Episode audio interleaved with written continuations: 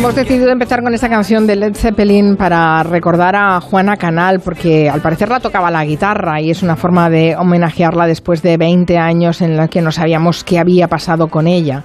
Hoy el Territorio Negro nos va a traer su historia. Es una mujer que desapareció en febrero de 2003, pero también es la historia tristísima de su familia, de sus dos hijos, sus cuatro hermanos, porque nadie les hizo caso, nadie les creyó durante todo ese tiempo en el que se pensaba que Juana Canal se había ido voluntariamente de su casa tras haber discutido con su pareja. Bueno, pues la semana pasada este hombre, su pareja, confesó que había acabado con ella hace 20 años y todos estos años su familia ha estado muy, muy sola intentando saber qué es lo que había pasado con Juana Canal. Manu Marlasca, buenas tardes. ¿Qué tal? Buenas tardes. Luis Rendueles, buenas tardes. Hola Carmen, buenas tardes. Es una historia terrible, terrible la de esta, la de esta familia. Además, muchos errores ahí, un, agujero en el sistema y, 20 años. En fin, vamos a intentar eh, rehacer un poco toda esta historia para que los oyentes se den cuenta de la enormidad del caso que tenemos entre manos. Todo empieza el domingo 22 de febrero de 2003 con una llamada de teléfono.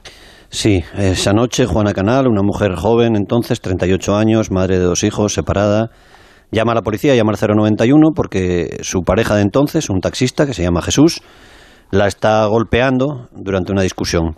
Los dos vivían en el piso de ella, en el barrio de Ciudad Lineal, en Madrid, y hasta ahí llega un coche patrulla, un Z, de la Policía Nacional. Son algo más de las dos de la madrugada y los agentes comprueban que en efecto la pareja había discutido.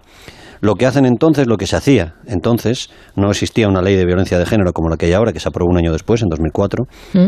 Lo que hacen los policías, decía, es disuadir con su presencia, como dice el argot policial. ¿no? Ven que no hay heridos, parece que las cosas se calman. El hombre incluso les dice que ya no va a haber problemas porque se marcha. Él está haciendo la maleta y esa misma noche se va a ir de la casa. Así que los dos policías se van y en la casa quedan solos otra vez Juana Canal y su pareja Jesús. Y ya nadie más eh, verá viva a Juana Canal. Bueno, ni viva ni muerta, mm, hasta 20 años después. Eh, ¿Cómo es posible em, que atendiendo a una llamada llegue la policía y después desaparezca todo rastro de esta mujer? Bueno, los, protocolos no estaban tan engrasados como están ahora, ¿eh? Y al día siguiente... O sea, esto no hubiera pasado ahora. No, yo creo que no. Yo creo que ni... No, no, no. Que rotundamente yo creo que no, no. Al día siguiente, el 23 de febrero de ese año 2003, uno de los hijos de Juana, Sergio el mayor, que había dormido fuera de casa, llega a, casa y lo que se encuentra es la, es la, casa vacía, revuelta, como si hubiera habido un robo, una pelea, y además halla un papel con una nota muy extraña que le ha dejado el hombre que él sabía que era la pareja de su madre, Jesús. Él tiene cuántos años, eh, Sergio? 18 en ese momento. 18 años y es el mayor, ¿eh? De dos hijos que tiene que tiene Juana. Y dices que la nota estaba escrita a mano por este hombre, por em, el taxista madrileño con el que vivía Juana. ¿Y qué decía la, la nota? ¿Que se había marchado? Vamos a ver la nota textualmente. Dice, Sergio, hemos vuelto a discutir. Ha llamado a la policía y después tu madre se ha tomado un montón de pastillas y se ha ido. Ha habido un momento que se ha quedado muy groggy. Me ha amenazado con beber, me voy a buscarla. Es una nota inteligente porque Juana Canal había tenido problemas con la bebida, también problemas con las pastillas, había tenido una vida complicada, aunque estaba saliendo de, de ese pozo, gracias al apoyo de su hijo mayor, al de sus hermanos, al de su madre. Incluso había conseguido un trabajo, pero es cierto que había tenido épocas de debilidad y de alguna adicción. ¿El hijo pequeño dónde está? El hijo pequeño, Oscar, que, tenía entonces 16 años, estaba, vivía con el padre, que se había separado de Juana en Valencia. Desde unos meses atrás ella tenía una pareja, ese taxista del que estamos hablando, llamado Jesús, con el que tenía frecuentes discusiones y era el hombre que en teoría había salido a buscarla aquella madrugada. Vale, es decir, eh, que desaparece una mujer, que es madre, que desaparece también el hombre con el que vivía, que deja mm. una nota diciendo me voy a buscarla y mm. nada más y la última persona que la, que la vio viva es él, tampoco... Bueno, y nadie hace nada, no, no se abre ninguna investigación. Ahora verás que es como se, se propicia en unas falsas coartadas, pero bueno, se hizo muy poco, la verdad. La familia de Juana va a la comisaría del distrito de Ciudad Lineal y pone la denuncia. Y allí, pues no le hacen demasiado caso. Como te digo, los protocolos no estaban, desde luego, ni mucho menos engrasados. Y le piden aquel, aquella cosa de que esperen 24 horas más, porque era mayor de edad, para poner la denuncia. Que igual, bueno, que igual volvía cuando ya se le pasase el enfado que tenía con el novio. Mientras tanto, Jesús, el taxista, el hombre, actúa de forma inteligente y la mañana siguiente acude él a poner una denuncia. Y denuncia a Juana, a la pareja, a la mujer desaparecida. Dice que ella le agredió la noche anterior, que le arañó, que le quemó con cigarrillos. Incluso cuenta que ella cogió un cuchillo y le dijo que se iba a suicidar con él, que se lo iba a clavar, para que luego le culparan a él de su muerte. También dice que le robó 700 euros y que no sabe dónde está Juana. ¿Mm? Así logra Jesús que se investiga a la víctima, a Juana, como si fuera una agresora. Jesús pasa entonces a ser víctima de una mujer agresiva, con antecedentes por consumo de alcohol y de pastillas, con fama de inestable. Y Jesús, que tiene una vida más estable, entonces rehace su vida con rapidez y empieza de cero. Ya, pero a ver, con esta denuncia lo que puede encontrar es que eh, se investigue el paradero de Juana. No parece que se vaya en esa línea. Se mm. investiga como agresora, pero no se encuentra, o sea, no se sigue el rastro de su paradero. No, no, no. Aparte que, bueno, su hermana Ana María insiste en que no es así, en que no ha podido esfumarse, no ha podido desaparecer. Comprueban además que Juana no se ha llevado absolutamente nada, ni el DNI, ni la ropa, ni la tarjeta del banco, ni el dinero, ni la tarjeta de la seguridad social, ni el tabaco, que ella era una fumadora empedernida. Y su hermana insiste a todo el que le quiera escuchar en que no puede haber sido así, que no dejaría solo nunca a su hijo, pero lo cierto es que, bueno, esa denuncia queda en un cajón y Jesús, última pareja, empieza a salir con una chica a la que él llama Saray Candela, otra mujer con la que inicia, la que, se sube un día en su taxi, la, la conoce de esa manera e inicia una nueva vida en la que, bueno, no le va a ir mal del todo. Vale. La familia, dices, la familia de Juana, especialmente su hermana Ana María, insiste que no puede ser eh, y han estado así los últimos 19 años, 6.000 días pensando en Juana, unos años durísimos además porque, claro, no saben lo que ha pasado con ella, nadie parece que esté investigando, se ha quedado ahí en una especie de limbo y nadie les hace caso. Claro, pensemos lo que son 20 años para cualquier familia, ¿eh? una vida.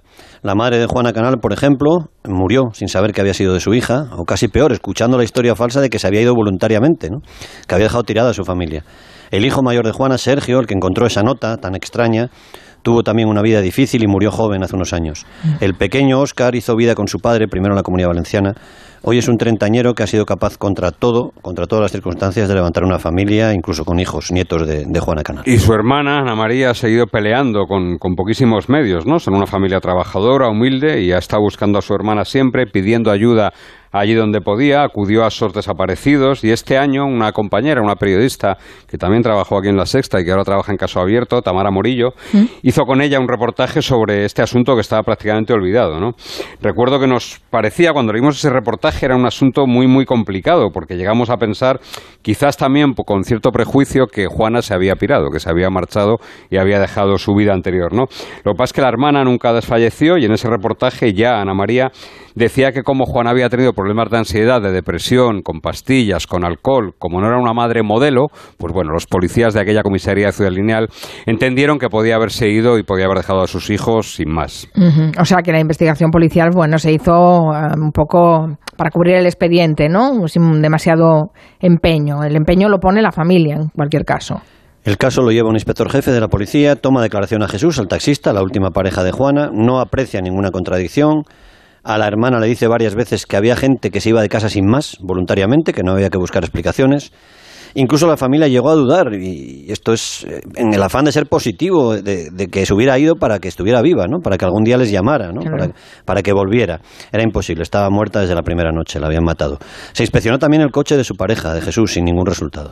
Y la familia hace como tantas otras familias tuvieron que hacer en aquellos años, ¿no? ejercer de policías, de investigadores. Preguntaron por el barrio, preguntaron a viejos conocidos, fueron a un programa de televisión, pidieron ayuda para encontrar a su hermana, alguien les cuenta que Juana está viva y que anda por el barrio del Pilar, al norte de Madrid. Hay una pista incluso que sitúa a Juana en un local de intercambio de parejas y la policía investiga ese asunto, que naturalmente es falso. ¿no? Otro testigo dice que ha visto a Juana en Torrevieja, en Alicante, la Guardia Civil lo comprueba y es un falso avistamiento. Otro dice que está en Barcelona, en Calella, y la familia va hasta allí y comprueba que aquella mujer se parece pero que no es Juana. ¿no? Pues es el calvario que han pasado durante estos 19 años. Bueno, es, es horrible ponerse en la piel de, de, esa, de esa familia. Lo que imagino que el, error es, de ese primer error arranca todo lo demás, es el hecho de que cuando hay esa discusión, esa primera desaparición, esa primera noche en la que ella desaparece, dice que eh, su compañero que se va, mm, pero tampoco se investiga al compañero, ¿no? Que además después lo enreda todo con esa, con esa denuncia. A partir de ese error de base, cuando vas tirando del hilo, todo, todo está confundido. Sí, sí, porque se dio credibilidad a la historia de Jesús, que era un tipo, digamos, primero era hombre, segundo era más estable, tenía una vida más convencional, era un taxista, tenía un empleo fijo, en fin. La familia de Juana fue la única que no. De hecho, el hijo mayor, Sergio, iba llamando por teléfono, llamó por teléfono varias veces a Jesús, pero este ni siquiera le cogía, le contestaba las llamadas.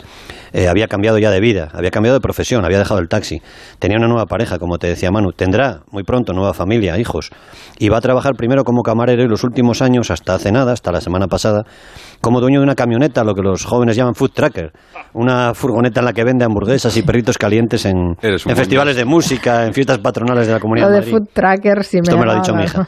Fiestas patronales de la Comunidad de Madrid de Ávila, la provincia de la que es su familia. Mm, ¿Y este, em, qué se sabe de este hombre, de este Jesús, de este taxista? Pues mira, es un hijo de un pintor eh, que nos ha sorprendido esto. Es un pintor bastante conocido de la zona de Ávila, Antonio Pradales. Tiene otros dos hermanos que también están vinculados con el arte. Su familia es muy respetada por una parte de la Sierra de Gredos, la parte abulense de la Sierra de Gredos, mm. Navaluenga, Navalacruz. Él rehace su vida, vuelve a ser padre eh, y 20 años pasa viviendo con esta mentira. Sí tuvo un par de incidentes menores que curiosamente no hicieron soltar las alarmas. ¿no? Hace más de 10 años se peleó con su pareja actual en una estación de servicio, la pegó en la parte de atrás de una gasolinera y fue detenido por violencia de género. Después, en otra ocasión, tuvo un accidente de tráfico y un altercado con, con los guardias civiles que acudieron a la zona. Nada que hiciera resucitar esa desaparición de Juana. Pero a este hombre, la suerte o la justicia, pues le va a jugar una mala pasada, ¿no?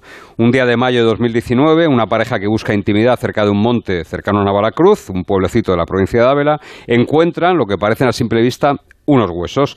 Piensan que son humanos, con acierto, es un, ese creo recordar que es un trozo de cráneo, también una tibia. Llaman a la Guardia Civil, recoge esos restos para analizarlos en el laboratorio y en efecto son humanos y además la prueba de ADN que se hace con las personas sin identificar da positiva. Pertenecen a Juana Canal, aquella mujer desaparecida en el año 2003. O sea que en 2019 se encuentra, nada, unos huesos de forma absolutamente casual.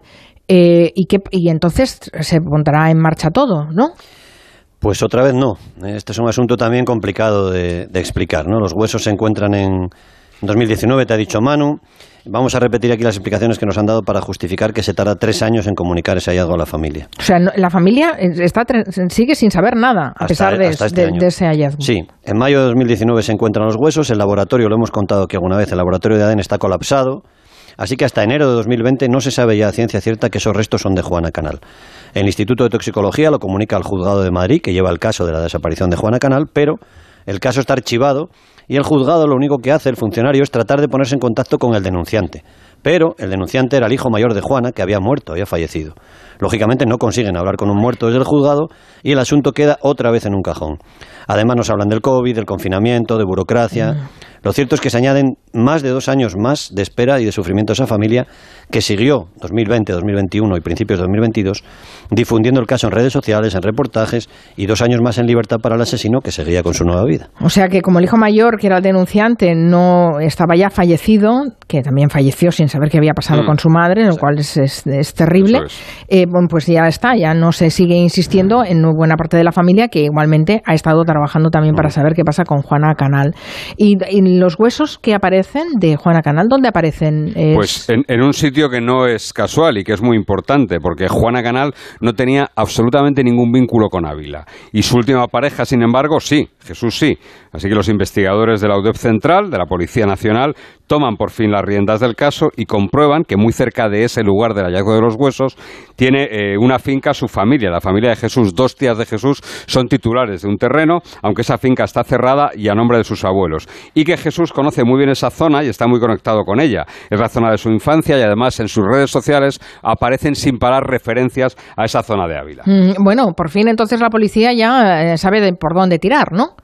Sí, uno de los jefes de grupo de la UD Central se convierte en la persona que por fin va a tratar con Ana, con la hermana de Juana Canal. Eh, se encuentran, le piden disculpas, no ha sido cosa suya, pero se disculpa por los errores anteriores y le promete que esta vez va a ser diferente, que van a ir con todo, le pide confianza, le pide paciencia y le promete transparencia. ¿no? Y se pone en marcha una maquinaria policial implacable. Se pincha el teléfono del sospechoso, se pone su vida patas arriba y el pasado 29 de septiembre se hace un registro de la casa donde Juana Canal vivía y donde había desaparecido en Madrid, 19 años y medio después. ¿eh?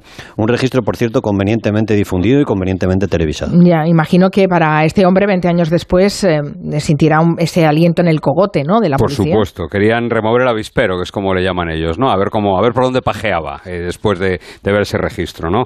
No solo él, sino su nueva familia. El registro, lógicamente, no da ningún resultado, no hay ningún resto, pero la investigación sigue adelante a ser muy implacable, que te decía Luis. Su familia empieza a notar la presión, le hacen preguntas por teléfono. Él siempre dice que no ha tenido nada que ver con el asunto, pero ya empieza a poner algunos matices. Vamos con dos ejemplos de esas conversaciones. Júrame que no tuviste nada que ver, le dice su mujer, y el hombre contesta, jurar en malo. En otra ocasión le preguntan de nuevo si tuvo que ver con la desaparición de Juana, y él responde preguntando que qué hay ese día para comer. Tanto su mujer actual como una pareja que tuvo antes de Juana no pueden creer que haya tenido que ver con un crimen y lo definen todos, le definen todos como alguien dócil, como alguien obediente, un padre entregado que lleva a sus niños al cole y que cuida de los abuelos ya ancianos. El caso es que este mes de octubre la presión sigue aumentando. Policías y guardias civiles registran de nuevo el monte a las afueras de Navalacruz, en Ávila. Llevan drones, llevan agentes caninos, nuestro amigo Dylan y su hermano Junco, y este último encuentra más huesos de Juana Canal enterrados por la zona y que quizá hayan sido movidos por la corriente de un río cercano. Es un fémur, es un coxis, una cadera, varias costillas. Ese nuevo registro también es convenientemente difundido y televisado y la presión sobre Jesús, Jesús Pradales, sigue aumentando y se va a hacer ya insoportable. Además, una de esas vértebras tiene unos cortes, lo que parece que, bueno, ahí, ahí ha habido algo, una mano criminal en, esa vértebra. Al final se le detiene a Jesús Pradales. Eh, ¿Y cómo se consigue confiese? Bueno, pues eh, a ver, hay dos policías sombra, dos agentes sombra del grupo de homicidios que se ganan su confianza. A él lo detienen una mañana en Fuente del Saz, en la Comunidad de Madrid, eh, después de que esperasen a que llevase a sus hijos al colegio. Lo detienen, se lo llevan a Ávila, al monte, a la comandancia de la Guardia Civil y además lo tienen en un coche metido desde las 10 de la mañana a las 3 de la tarde, más o menos, bueno, pues dándole cariño y macerándole. Le dicen que le van a registrar eh, la finca de sus padres, le van explicando el lío en el que está metido, el lío en el que ha metido su familia, el lío en el que está metido sus hijos pero le van dando salidas, le van dando unas puertas de salidas, le dicen que bueno, que a lo mejor lo que le pasó fue un accidente, que igual no quiso matarla, bueno, que, que, contase qué había pasado. Al principio lo niega todo, dice que tuvo que ser otro hombre, algún hombre que pasara por la casa de Juan aquella noche, que dejara el cuerpo en esa zona para culparle a él esos policías sombra que te dice Manu van hablando con él y le hacen ver que eso es imposible, que nadie va a creerse eso. Parece que Jesús se derrumba, que lo va a contar todo. Después de unas horas y ayudado por un abogado, explica que la encontró muerta en la casa aquella noche del año 2003. Finalmente, dice, se asustó al verla muerta, cortó el cuerpo de Juana en la bañera y lo metió en dos maletas, se fue al pueblo de Navalacruz, en Ávila, y la enterró allí en algunos hoyos que había cavado en el monte. Bueno, claro que murió de forma accidental, pero eso no es una confesión. Eh, no, eh, cuenta que discutieron por un asunto de dinero después, en una nueva declaración que hace a las 10 de la noche, es decir, su primera declaración es a las 10 de la mañana, la siguiente a las 10 de la noche, lo que cuenta es que discutieron por dinero, 700 euros que había dicho que le había cogido ella, que Juana cogió el dinero que él había ganado en el taxi, que lo fue a tirar al váter incluso, y que él la empujó y que ella se cayó y se dio un golpe. Mm. Él se marchó, decidió irse, pero de repente se dio cuenta de que estaba muerta y fue entonces cuando demedió el cuerpo, cuando lo troceó, lo metió en dos maletas y se fue al pueblo a enterrar y lo metió en dos agujeros. La mañana siguiente, como ya hemos contado, se fue a comisaría y denunció que Juana la había pegado. ¿Dónde está eh, este hombre, en Pradales? Ahora está en prisión preventiva, sin fianza, y suponemos que estará ahí esperando el juicio, que finalmente habrá un juicio, aunque parecía increíble. En febrero este juicio, o sea, este caso prescribía, terminaba, y se ha evitado esa prescripción, que sería ya la última injusticia, ¿no? Vamos a ver, imaginamos que él dirá que fue un accidente, y esa vértebra que te decía Manu y alguna prueba más quizás apunten a que pudo ser un asesinato. Veremos. O sea que prescribía en febrero. En febrero. Si no se hubiese iniciado una acción contra nadie, efectivamente, en febrero, el 23 de febrero creo que es, se habría, habría prescrito y ya no se habría podido hacer nada. Hubiera sido un crimen perfecto. Hubiera podido entregarse él incluso y contarlo en la televisión o aquí o donde quisiera que no podrían hacer nada contra él. Tremendo, tremendo, tremendo la historia. En fin, bueno, qué barbaridad. Pasadlo bien esta noche, sed buenos, ¿eh? Bueno. Adiós. Adiós. Manu Marlas, Calvi Rendueles, hasta el próximo Territorio Negro.